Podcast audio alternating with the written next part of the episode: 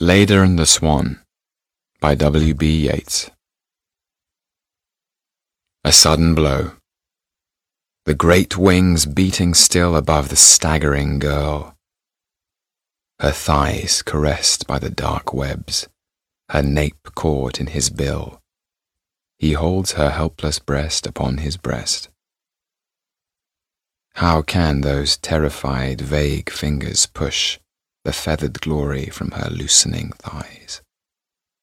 And how can body, laid in that white rush, but feel the strange heart beating where it lies?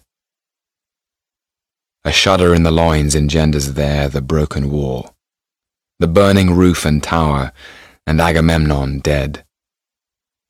Being so caught up, so mastered by the brute blood of the air, did she put on his knowledge with his power before the indifferent beak could let her drop?